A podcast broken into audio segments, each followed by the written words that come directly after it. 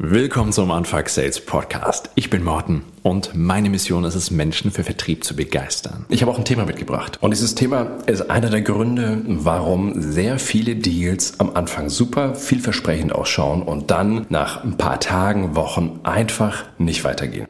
Dies die klassischen Blockaden in der Pipeline, wo dann die Sales Manager sagen, Mensch, warum liegt denn der Deal schon so lange? Ja, keine Ahnung, der Kunde bewegt sich nicht richtig oder hat sich plötzlich für was anderes entschieden, ohne mit mir wirklich die finalen Gespräche zu führen. So, been there, done that. Ich glaube, etwas, was wir alle im Vertrieb sehr gut kennen. Und wenn wir aber wissen, warum das passiert, dann können wir natürlich anders eingreifen.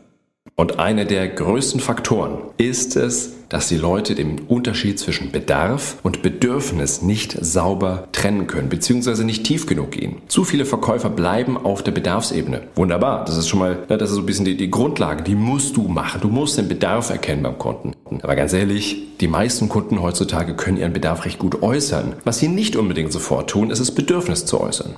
Lass uns im ersten Schritt mal ein B2C-Beispiel machen. Das macht sehr deutlich, was ich damit meine. Also, nehmen wir ein Fitnessstudio. Ich möchte in ein neues Fitnessstudio gehen. Also brauche ich da eine Mitgliedschaft. Warum? Was ist mein Bedarf? Der Fitnesstrainer wird meistens meinen Bedarf abfragen. Ist es Fettreduktion, mehr Bauchmuskeln, mehr, mehr Ausdauer, was auch immer. In meinem Fall ist es Bauchmuskeln. So, mein Bedarf ist, ich will Bauchmuskeln aufbauen. Aber mein Bedürfnis, was dahinter steckt, die Bauchmuskeln sind mir eigentlich scheißegal. Was ich will ist, ich will am Strand besser aussehen nächstes Jahr. Ich will äh, besser flirten können, ich will meiner Frau besser gefallen. Was auch immer das Bedürfnis dahinter steckt an Bauchmuskeln. Das ist es, das gilt es rauszukitzeln.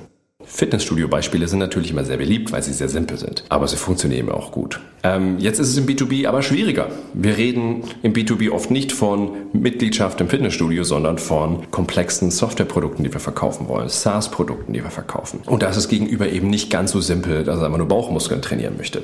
Aber hier gibt es immer trotzdem ein Bedürfnis. Und das schauen wir uns jetzt an, wie ihr im B2B dieses Bedürfnis rausarbeiten könnt. Der große Mythos besagt, es gibt im B2B kein Bedürfnis. Das ist absoluter Quatsch, weil das setzt nämlich voraus, dass Unternehmen nur rational handeln. Und da wissen wir alle, das ist totaler Blödsinn. Nehmen wir das Beispiel des Unternehmens, das hat bisher seine kompletten Finanzstrukturen, Controlling, Reporting, alles in Excel gebaut. Jetzt brauchen sie eine Software, um diese Komplexität abbilden zu können, weil jeden fucking Monat ist es super stressig. Der CFO, CFO dreht Ende des Monats immer durch, weil er die Zahlen nicht rechtzeitig hat. Die Leute aus dem Controlling haben Ärger. Sie brauchen jetzt eine Software, die das Ganze auf einen Klick löst und nicht 50 Excel-Sheets hin und her geschickt werden müssen. Und jetzt fragt einer bei dir an. Du hast so eine Software, der Bedarf ist klar. Derjenige möchte eine Software kaufen. Die Frage ist aber, was ist das Bedürfnis? Wer fragt denn an?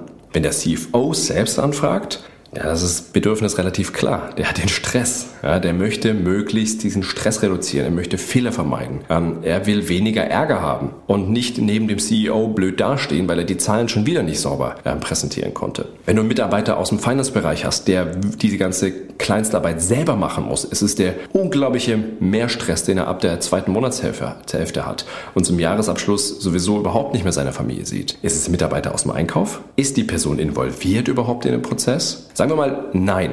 Die Person ist in diesen Stressprozess überhaupt nicht involviert, sondern die hat nur den Auftrag, dieses Produkt anzufragen auf dem Markt. Das ist in dem Fall das schwerere Beispiel. Aber auch diese Person hat ein Bedürfnis. Wenn die Person inhaltlich nicht in, an der Lösung des Produkts interessiert ist, weil sie damit nichts zu tun hat, gibt es trotzdem ein Bedürfnis, das sie mit dem erfolgreichen Abschluss dieses Sales verknüpft. Und das kann natürlich Preis sein, wenn du aus dem Einkauf bist, muss natürlich Preis unter einem gewissen Level sein, äh, Nachverhandlung von initialem Angebot mindestens 5% runterverhandeln, dann kriegt derjenige einen Bonus, habe ich alles schon gesehen. Aber es kann auch Zeit sein. Muss die Person vielleicht innerhalb von vier Wochen eine Lösung implementieren, damit der CFO endlich dieses Thema vom Tisch hat?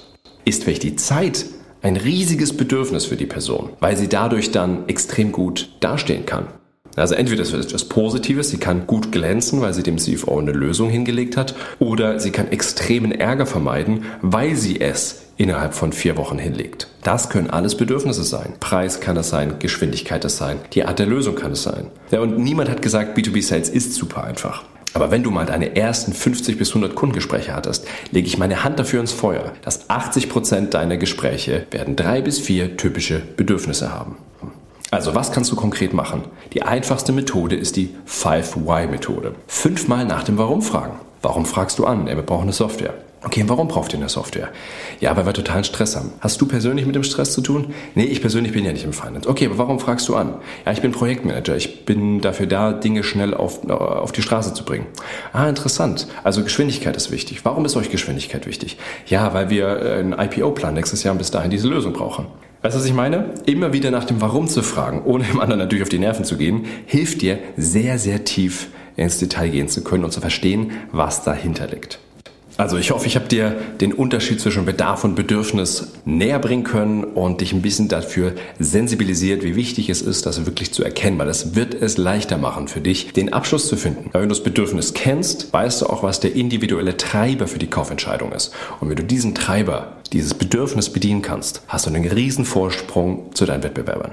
Und einen weiteren Vorsprung könnt ihr euch noch erschaffen, indem ihr mich auf LinkedIn addet. Einfach auf LinkedIn gehen, Morten Wolf suchen, mich in euer Netzwerk einladen. Ich freue mich immer von euch zu hören und gerne auch Feedback zur Podcast-Folge oder zu anderen Folgen. Mir hilft das, den Content hier sauber zu bauen und mich interessiert es natürlich auch mal, welche Leute das hören, weil im Podcast-Game weiß man leider überhaupt nicht, wer auf der anderen Seite sitzt, wer da überhaupt zuhört.